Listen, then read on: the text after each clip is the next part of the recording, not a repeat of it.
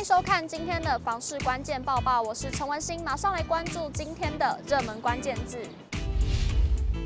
今天的热门关键字：老屋。购物平均屋龄创新高，高房价让民众买房压力大，买房只能越买越老。根据内政部不动产资讯平台最新统计，今年第一季全台住宅平均屋龄已达三十二年，三十年以上屋龄高达四百六十二万户的占比达百分之五十一。全台房屋每两间就有一间屋龄三十年以上，显见国人住老房子的状况相当普遍。数据揭露，今年第一季全台住宅平均屋龄三十二年，房屋税级住宅类共九百一十万户，主要都会区平均屋龄最大的是台北市三十六点八七年，六都仅台中市与桃园市的住宅屋龄平均不到三十年。值得一提的是，北市有百分之七十二的住宅屋龄在三十年以上，最年轻的是桃园市，三十年以上屋龄的房子仅有约百分之三十五。至于全台屋龄十年以内，六都比例最高的是桃园市的百分之十七点七，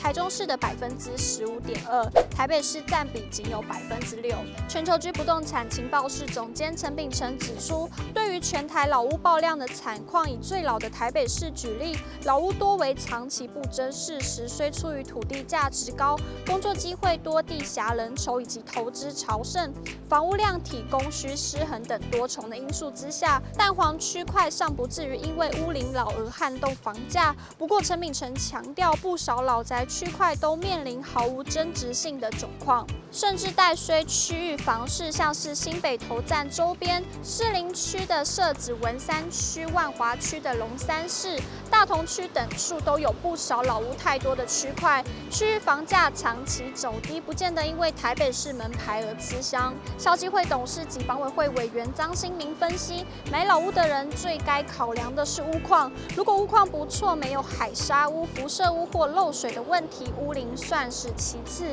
不过贷款成数会比较低一些，这点需要特别注意。房产专家胡伟良也曾表示，买老旧公寓要衡量其未来价值、地段格局、安全性等诸多因素，缺一不可。他表示，也有人觉得中古屋各方面都更为完善，住起来方便。其实，在两者之间并不存在绝对的优劣，是看适不适合住户，适合就是好的。魏良也提醒要注意老屋的结构安全性，由于使用年限的问题，一般这种房子的价值有限。若未来能够改建或都更结构安全性与居住的舒适度也能大大的加分。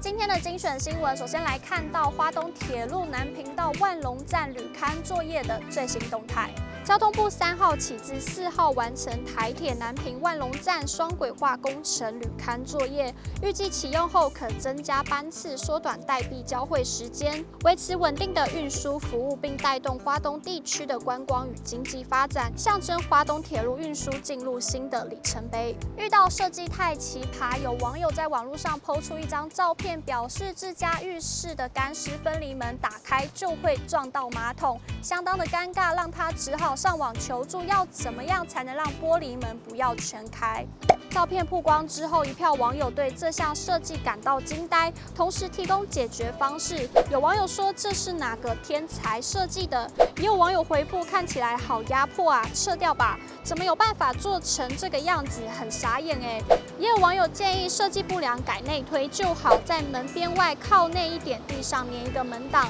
还没撞到马桶就可先挡住了。但也有网友不建议改内推，万一人晕倒在浴室门会打不开，影响救援，还是改横向拉门。对此，祥汉室内装修设计总监卢淑媛指出，网友们提出的改善方式都是正确的，但若要改成拉门的形式，建议可做成横拉门，也必须要符合基本淋浴空间，例如三拉门应为一百三十七公分，双拉门为一百四十五公分，只要未达以上尺寸就不能施作拉门，而空间不足时则可采用折叠淋浴拉门。今天的买房卖房，我想问有网友提问：大家买中古屋时是以实价登录来判断屋主的开价，再去谈价吗？有网友回复：每间房子的装潢及屋况不同，实价登录只能参考。也有网友回复：正常来说是以社区路段实价登录行情参考。当然，屋况部分稀有性是实价登录上看不到的盲点。以上就是今天的报报内容。如果你喜欢今天的影片，请不要忘记按赞，还有分享，并且按下订阅支持我们。我们下次见。